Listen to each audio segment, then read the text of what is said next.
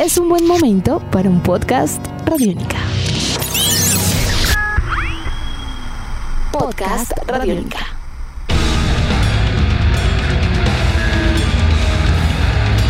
Bienvenidos a esta nueva emisión de Podcast Rock and Roll Radio, un producto de Radiónica desarrollado por el señor Andrés Durán, arroba Andrés Durán Rock, y quien les habla Héctor Mora, arroba Mora Rock and Roll, bajo la producción de Juan Jaramillo, Jairo Rocha y la captura sonora de Andrés Cristancho. Imperial Triumphant es una banda estadounidense de metal experimental formada en el año 2005 en la ciudad de Nueva York. Acaban de lanzar su quinto álbum de estudio de la mano de la Century Media llamado Spirit of Ecstasy. propuesta de características especiales y los reafirma como un colectivo de músicos y artistas que trabajan juntos en una mente de colmena, produciendo pasajes extravagantes llenos de metal, jazz, avant-garde, industrial, perfecto para oídos realmente intrépidos. Es por esa razón que hoy son nuestros protagonistas para este podcast. Así que hoy, en Rock and Roll Radio, destacamos la nueva propuesta de la agrupación Imperial Triumphant y su nuevo disco Spirit of Ecstasy. Eso y mucho más para los próximos minutos.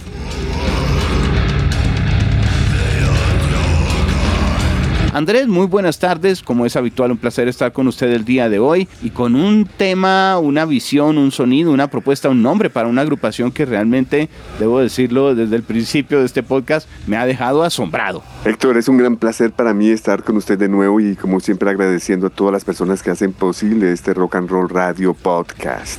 Es algo especial estar en, en pleno verano, en, en julio, agosto del 2022 y poder compartir con ustedes lo que es un número uno en el top 25 Metal Detector contundente como es esta agrupación de avant-garde, black metal, jazz fusión, neoclásico Imperial Triumphant, ubicados en el número uno con un álbum alucinante llamado Spirit of Ecstasy, como usted lo dijo, bajo el sello Century Media Records. Ante todo, yo quisiera ubicar un poco a nuestros oyentes en cuanto a eh, de dónde provienen las, el parche, la corriente, los amigos de esta agrupación de Nueva York, ya que pese a que están en la ciudad de New York, sus influencias musicales apuntan mucho hacia lo que es el, el metal matemático y complicado progresivo como Meshuggah tanto así Thomas Hackey estuve acompañándolos en el álbum inmediatamente anterior y el parche eh, newyorkino de, de, Mr. Bungle, Trace Penus, Colin Matson, eh, son personas importantes para la agrupación, digamos los Secret Chiefs 3, ese colectivo también que tiene mucho que ver con, con Mike Patton y esos subproyectos, están muy cercanos, están muy de la mano de Imperial Triumphant, pero yo lo ubicaría un poco más allá, eh, ya que el líder,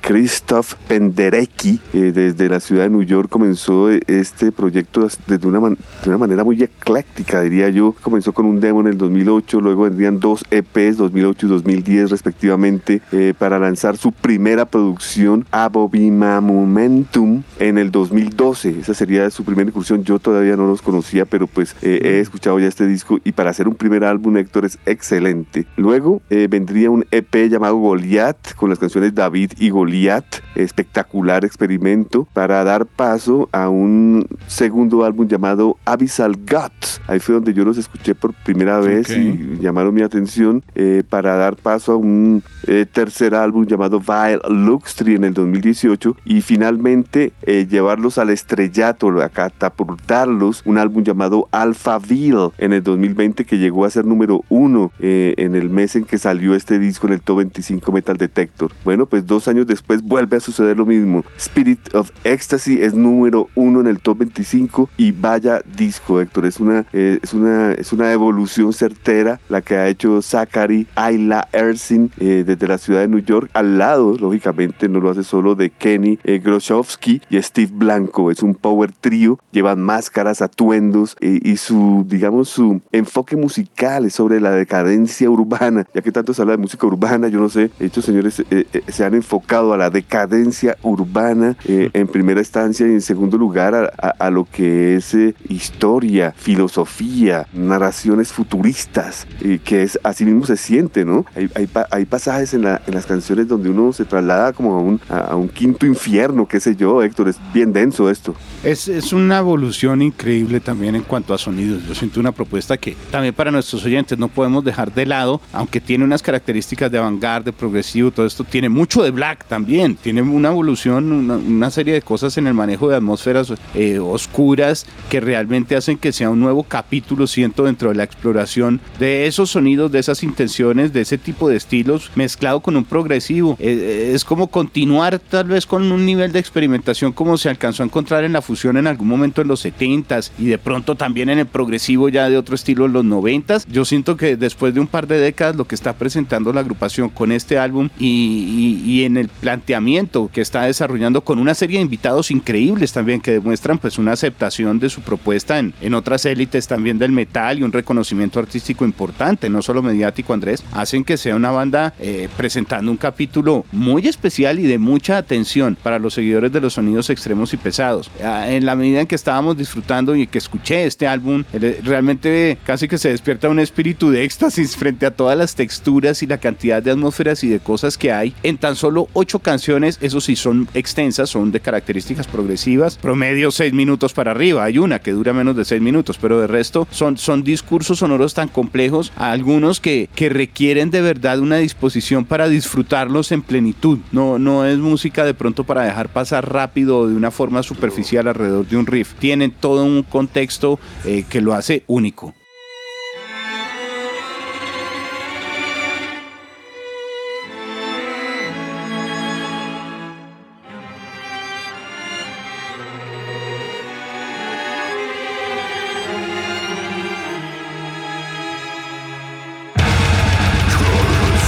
Verdad, esto no, no es eh, la canción típica o los eh, estribillos normales, qué sé yo. Esto es música complicada que requiere de tiempo, disposición, gusto, buen gusto ante, ante todo, porque todos estos señores son egresados eh, de, universidades, de pensos de música, que pues se denota que son mm. más que profesionales. Zachary Ersin, su, su líder, que estuvo en la agrupación Falter Kamer, ejecuta las voces, las guitarras en general, orquestaciones, produce. Kenny Goromsky en la batería ha estado con agrupaciones como Alkarin's Gun, Artificial Brain, eh, Hunk, Resolution 15 y la última experiencia fue con Pirron. Y Steve Blanco en el bajo, teclados, piano y voces hacen que sea una fórmula perfecta como Power Trio, pero atención, desde hace tres discos eh, ya incorporan, digamos, en, sus uh, alineaciones, en su, en su planilla a, Yoshiko Ohara en las voces. Eh, es muy importante para ellos la voz femenina esta mujer eh, japonesa viene de la agrupación Bloody Panda y, si nos acercamos ya más a, lo que es el, más reciente álbum, pues eh, definitivamente eh, son tres mujeres que llevan a cabo toda la, puesta musical en este disco y yo diría que es una intención como de rockestra, Héctor. este Spirit of Ecstasy cuenta con invitados especiales como Colin Marstrom en la batería electrónica, está Kenny G, el saxofonista soprano en una canción. Eh, eh, Sarai Woods eh, está en las voces. Sarai, digamos que viene cantando también con la agrupación Imperial Triumphant desde el 2018 en el Luxtree, en el 2020 en el Alpha Bill, en el 2022 con Spirit of Ecstasy, o sea, al lado de Ojiro. han estado al pie del grupo en, todos sus momentos.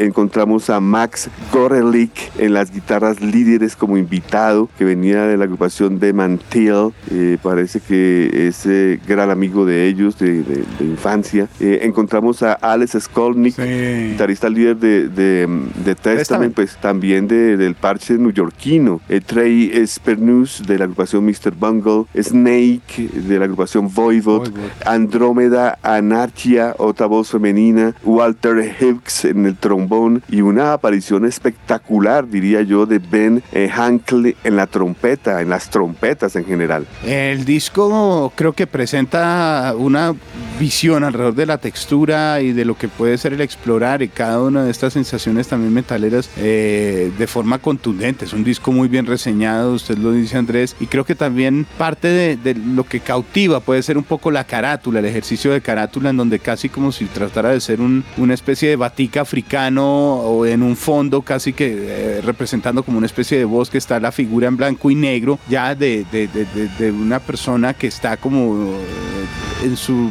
vestimenta vestimenta ritual de alguna tribu africana, tiene una máscara que tiene una forma con cuernos y más o menos eh, sostenida, eh, como si estuviera bañada en algún metal que brillara un poco sostenida alrededor de la cintura. Y, tiene una mezcla extraña de lo que podría ser algo casi que antropológico, pero también misterioso y en este caso atmosférico hacia un lado metalero no es una carátula predecible, digamos, para una agrupación de sonido extremo. Verdad y su acercamiento al black metal hace que sea muy curioso, ya que Estados Unidos no es bien conocido por grandes bandas del black metal, es una, digamos es una especialidad más europea, pero pues estos señores lo llevan a otro nivel, a, otro, a otros terrenos, haciéndolo una de las agrupaciones más importantes de lo que es el futuro actual del black metal. No, usted acaba de, de, hacer eh, un comentario que me parece importante recalcarlo a nuestros oyentes. Otra de las eh, razones por las cuales la agrupación está siendo tan valorada no solamente su propuesta musical como tal, que vamos a, desglosar ahorita en las canciones además, sino también por el hecho de ser norteamericanos explorando un sonido que básicamente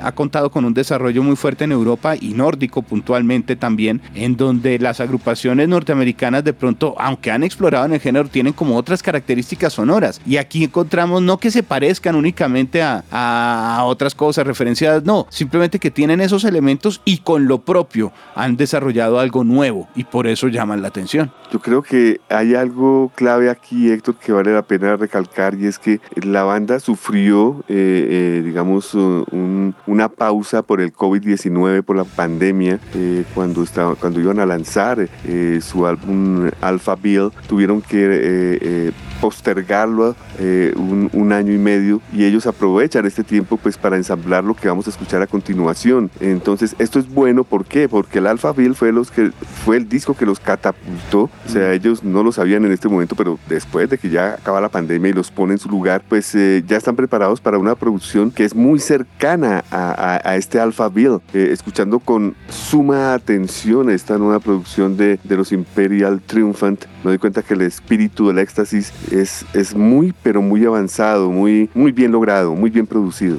Si le parece, vamos entonces a desglosar rápidamente las canciones eh, para este podcast. Son solo ocho temas, pero muy potentes, contundentes, eso sí.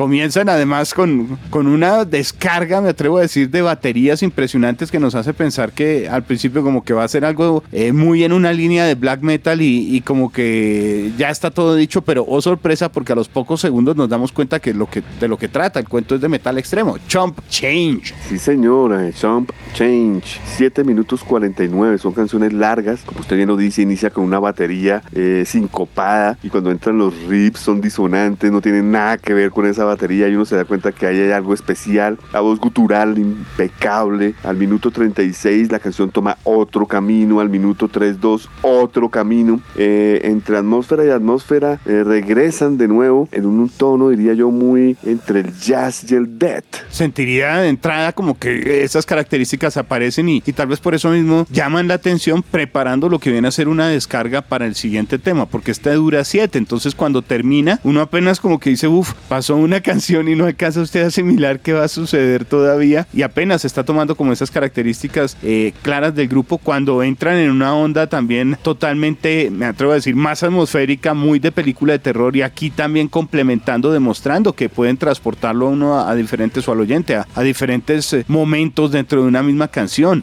Metro Vértigo. Sí, señor, Metro Vértigo, segunda canción, 6 minutos 10, también larga, eh, riffs difíciles, complicados, muy a lo Meshuga. la canción canción entra instrumental hasta que finalmente entra la voz de una manera fuerte y contundente. En el minuto 1.30 entran unos coros eh, muy macabros, muy de película, como usted dice. Al minuto 3.12 baja de nuevo atmosférico. Al minuto 4.17 entra de nuevo fuerte. Hay de todo. La canción es muy buena y ahí es donde dice uno, bueno, estoy sorprendido, este grupo está como interesante, ya entiendo, trata de extremo y demás. Pero lo que viene a continuación es todavía un juego más complejo porque viene la canción Tower of of Glory, City of Shame, la Torre de la Gloria, la ciudad de, la vergüenza. Es el tercer tema del disco. Este fue uno de los sencillos, Andrés, y, tiene pues un intro de ciencia de película de ciencia ficción eh, como de los años 60, como algo antiguo. Y esta canción sí me exigió incluso una disposición diferente para tratar de apreciarla. A veces pareciera que es totalmente eh, extraña y de pronto un poco caótica, pero, pero asimismo aparecen luego con gran eh, teatralidad coros de hombres, de mujeres y se da uno cuenta que lo que está disfrutando no es una canción, sino como que una apuesta de una obra un poco más compleja. Tiene usted toda la razón. Este Tower of Glory, City of Chain es la canción más larga de este álbum. Son 7 minutos 55, casi 8 minutos. Eh, entra con instrumentos de música clásica. Es, es un sonido muy, eh, no sé cómo describirlo. Banda sonora, terror, soundtrack. Eh, al minuto 48 entran riffs totalmente disonantes. La batería es abierta de jazz totalmente. Voz gutural, voces mm, femeninas por doquier. Al minuto 405 todo baja. Al minuto 535 sube fuerte. Al minuto 614 aparece como un noticiero en las atmósferas. muy experimental. Total, esto es experimental en su máxima expresión, Andrés. Creo que eh, aquí es donde ya dice uno, no, el grupo es, supremamente complejo, pero ahí no terminan las cosas, ya a este nivel, cuando uno dice, bueno, sí, es experimental, tiene de todo, viene como una reafirmación de esa experimentación en otro tipo de atmósferas, como en la canción siguiente, el corte 4. Tiene usted toda la razón, la canción se llama Merkin's Glided, una canción que tarda 6 minutos 8, también larga. Eh, la canción entra suave y sube de pronto repentinamente. En el minuto 3.59 baja y hay un cambio total. Hay coros bastante demoníacos y dinámicos, diría yo. Eh, hay mucha angustia en esta canción. Eh, es un doom pesado, eh, existencial. Wow, acá ya, ya, ya, entran otros sentidos, no solo de escuchar. No, y aquí es donde, donde le sumaría como un sentimiento a veces de confusión, de caos, pero no de confusión sonora, sino de sensaciones. logran generar una atmósfera con una, casi que con unas características como si estuviéramos presenciando una obra de teatro, Andrés, algo que uno no entiende por qué está pasando lo que está pasando y un montón de, de cosas que transcurren alrededor del tema. Aquí donde participa Kenny G también. Eh, esto, sí, y además no se oye forzado, eso es lo más interesante, que es como si fluyera en un universo sonoro al que nos llevaran más bien antes que una canción, algo así, una producción muy buena para este tipo de cosas. Si no estoy mal, ese fue el primer sencillo, Mercurio Slided. Sí, señor, fue, sí, señor, fue sencillo, sí, eh, señor. en los eh, brillos del Mercurio, qué canción, yo creo que esa es de las centrales de este trabajo musical, Spirits of Ecstasy. Luego entonces viene Death on a Highway ya si esto fuera un vinilo sería la primera canción del lado B. Esta es otra historia totalmente y es un hit. Para mí es el hit de, del, disco, no sé. Es que son tantas cosas, pero para mí esta quinta canción de Dead on a Highway, La muerte en la autopista, me encanta. 533, eh, aquí entran todos al tiempo de una manera vertiginosa. Teclados majestuosos, misteriosos, la voz de película, la voz da paso a los riffs que son eh, totalmente contundentes, vuelven los noticieros, los diálogos de televisión, avangar por doquier, confusión, pero al mismo tiempo armonía. La batería sigue siendo un protagonista impresionante. Sí, es, muy técnica esta canción, de las que demuestran eh, en poco tiempo, porque como usted bien dice, es de las cortas, todo el despliegue a nivel de, calidad interpretativa también de los músicos. Es oscura, es pesada. Es una canción muy, muy, muy rockera. Yo la siento como de las digeribles del álbum. Sí, es verdad, la radial, curiosamente. La radial. Es donde Highway. sí, sería ese estoy de acuerdo.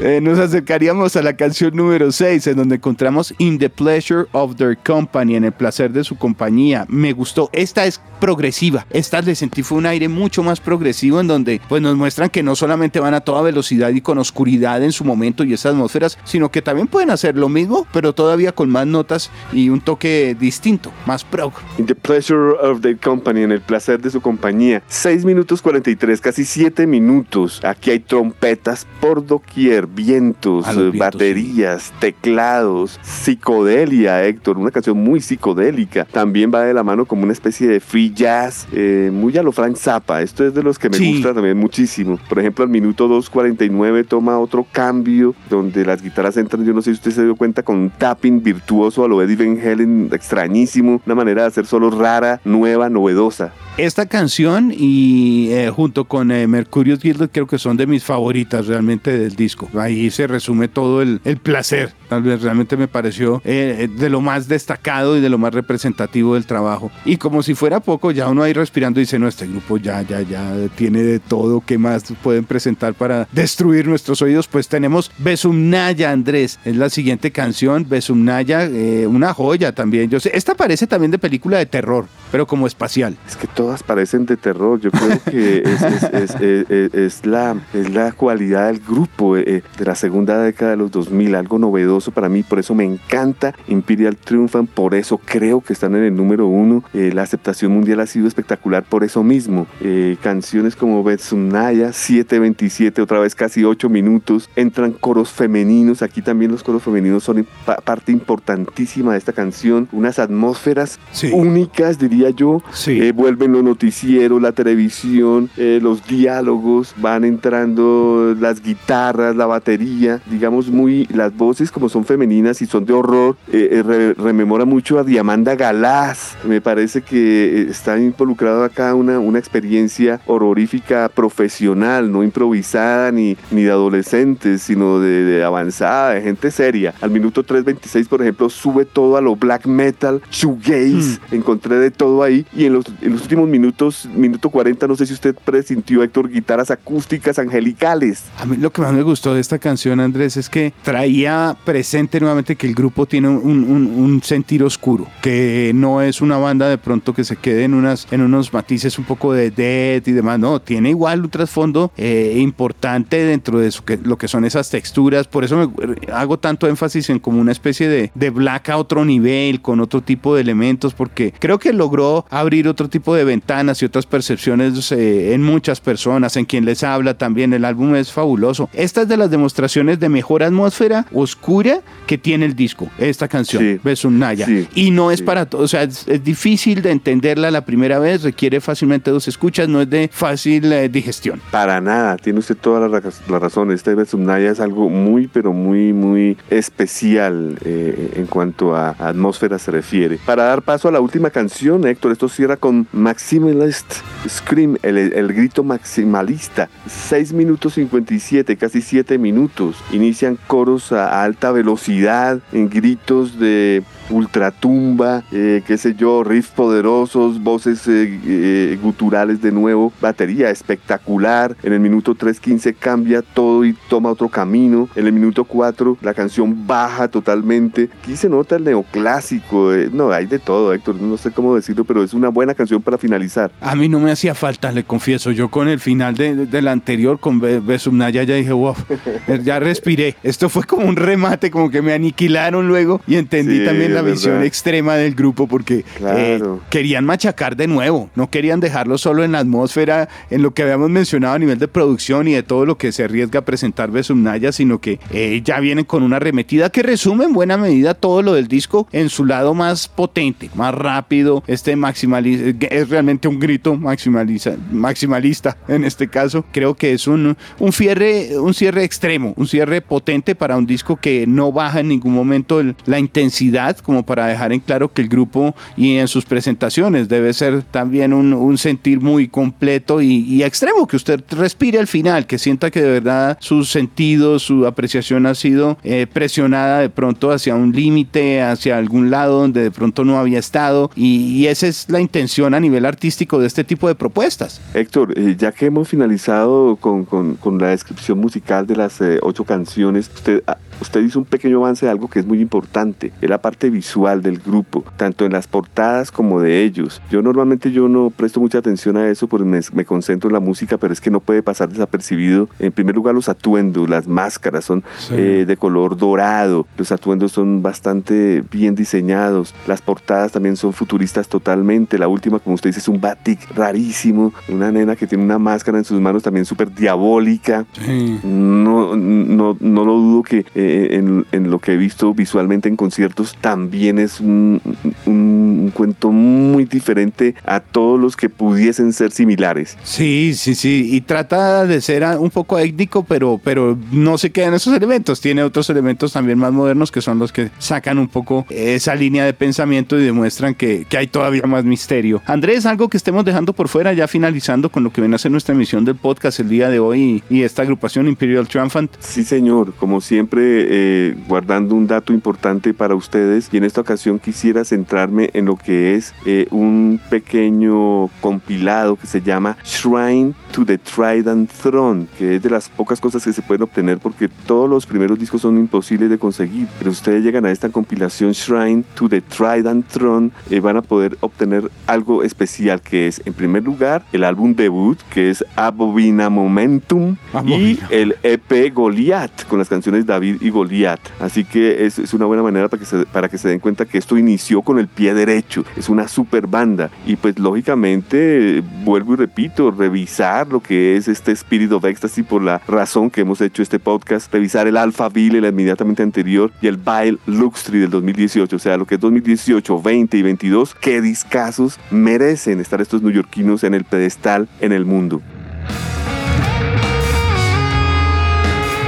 Este ha sido un nuevo capítulo de Podcast Rock and Roll Radio, producto de Radiónica, desarrollado por el señor Andrés Durán, arroba Andrés Durán Rock, quien les habla, Héctor Mora, arroba Mora Rock and Roll, bajo la producción de Juan Jaramillo, Jairo Rocha y la captura sonora de Andrés Cristancho. Así que muchas gracias a todos por escucharnos. Andrés, un excelente álbum, gran agrupación para tenerla en el radar por más tiempo y disfrutar de su material. Para mí ha sido una gran sorpresa como siempre y muy agradecido de poder estar con usted hoy en este podcast. No pueden tener enemigos, Héctor, Imperial triunfan, ya que hay death metal, black metal, experimental, técnico, progresivo, avant-garde, black metal, neoclásico. ¿Qué más quiere?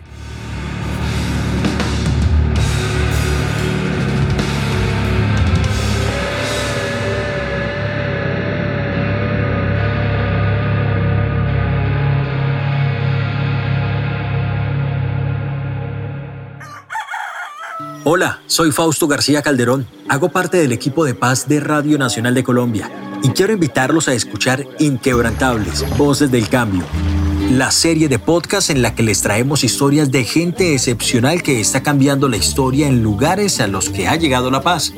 Sigan estos relatos que traemos desde las regiones colombianas cada mes. Encuentren este podcast en cualquier plataforma de distribución que prefieran y en nuestra página web Radio Nacional Co. Nuestros podcasts están en radionica.rocks, en iTunes, en RTVC Play y en nuestra app Radionica para Android y iPhone. Podcast Radionica.